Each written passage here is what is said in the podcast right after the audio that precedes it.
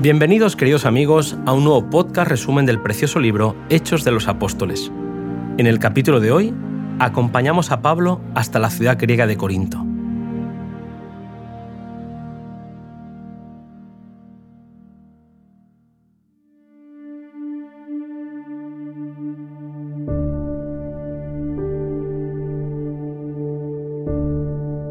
Durante el primer siglo de la era cristiana, Corinto era una de las ciudades principales, no solo de Grecia, sino del mundo.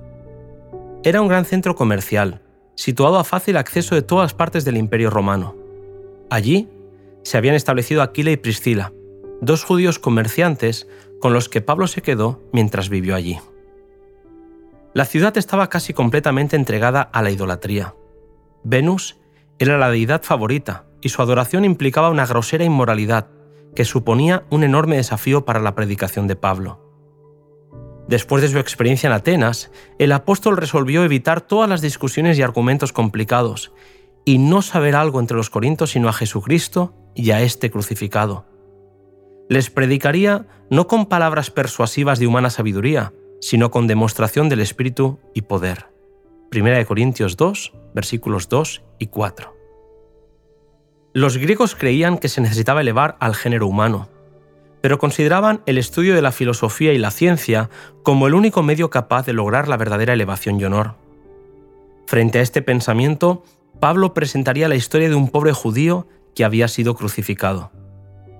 Elena White nos recuerda que mientras que hoy en día la cruz es vista como algo de profundo significado, en los días de Pablo la cruz se consideraba con sentimientos de repulsión y horror. Ensalzar como salvador de la humanidad a uno que había muerto en la cruz provocaría naturalmente el ridículo y la oposición. Pablo sabía que su mensaje sería piedra de tropiezo para judíos y locura para los gentiles. Se le consideraría como mentalmente débil por intentar mostrar cómo la cruz podía tener alguna relación con la elevación del género humano o la salvación de la humanidad.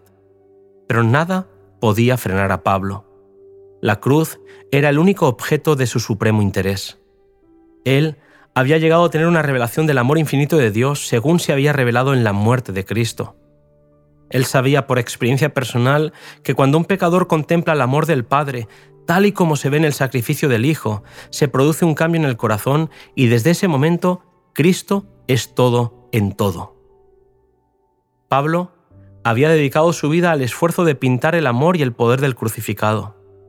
Si alguna vez sufría desánimo, una mirada a la cruz y al asombroso amor allí revelado le bastaba para animarlo a seguir adelante.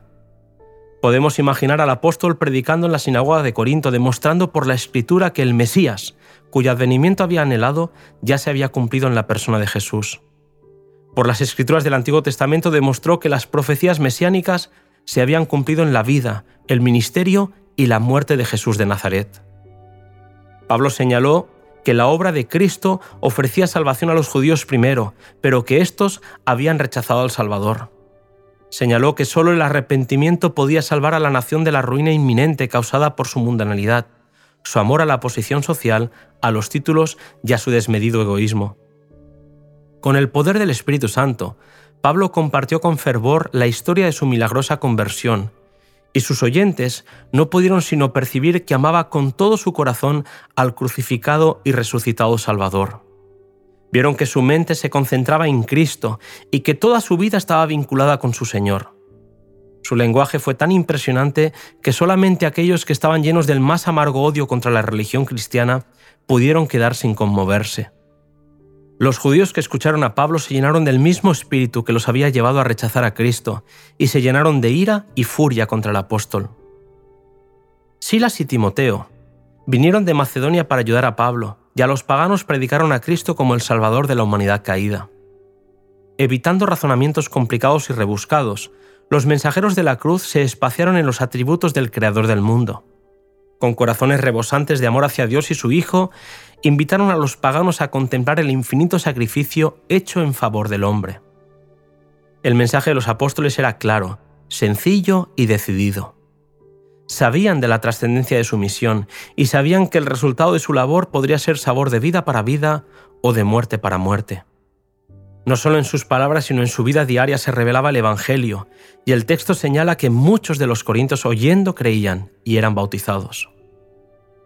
El odio de los judíos se intensificó, porque no podían presentar argumentos que refutasen su predicación, y por lo tanto recurrieron al engaño y al ataque malicioso.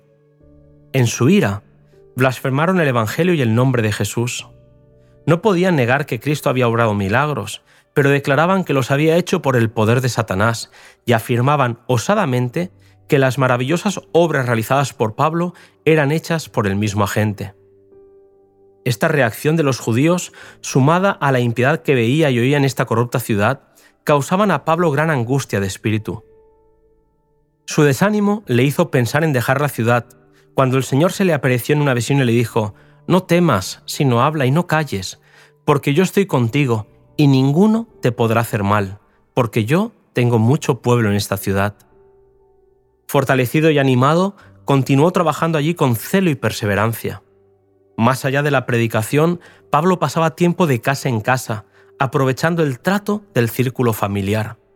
Visitaba a los enfermos y tristes, consolaba a los afligidos y animaba a los oprimidos. En todo lo que decía y hacía, magnificaba el nombre de Jesús. Comprendía que su suficiencia no estaba en él, sino en la presencia del Espíritu Santo, cuya misericordiosa influencia llenaba su corazón y ponía todo pensamiento en sujeción a Cristo, quien era la enseñanza central de Pablo, que se escondía a sí mismo para revelar y ensalzar a Jesús. Pablo era un orador elocuente, pero no quiso impresionar a los oyentes con su oratoria, sino que mediante un lenguaje sencillo trataba de introducir en los corazones las verdades de vital importancia. Los esfuerzos de Pablo en Corinto no fueron estériles. Muchos se volvieron del culto de los ídolos para servir al Dios vivo, y una gran iglesia se alistó bajo la bandera de Cristo. El éxito del apóstol en la presentación de Cristo despertó en los judíos incrédulos una oposición más resuelta que hizo que lo llevaran ante el tribunal con el fin de probar que Pablo violaba las leyes de la religión judía. Querían lograr su muerte a cualquier precio, pero Galión, procónsul de Acaya, era hombre íntegro y se negó a dejarse engañar por los judíos celosos e intrigantes. Disgustado por su fanatismo y justicia propia, no quiso hacer lugar a la acusación. La respuesta del político fue para los judíos la señal de retirarse desconcertados y airados fue la primera gran victoria pública del cristianismo, que vio cómo las multitudes se ponían de parte del apóstol y atacaban violentamente a los principales acusadores del apóstol. Aunque había estado a punto de rendirse, Pablo acabó permaneciendo en Corinto muchos días. Si se hubiera ido, los conversos a la fe de Jesús hubieran quedado en situación peligrosa. Los judíos se hubieran esforzado por aprovechar la ventaja lograda hasta el punto de exterminar el cristianismo en esa región.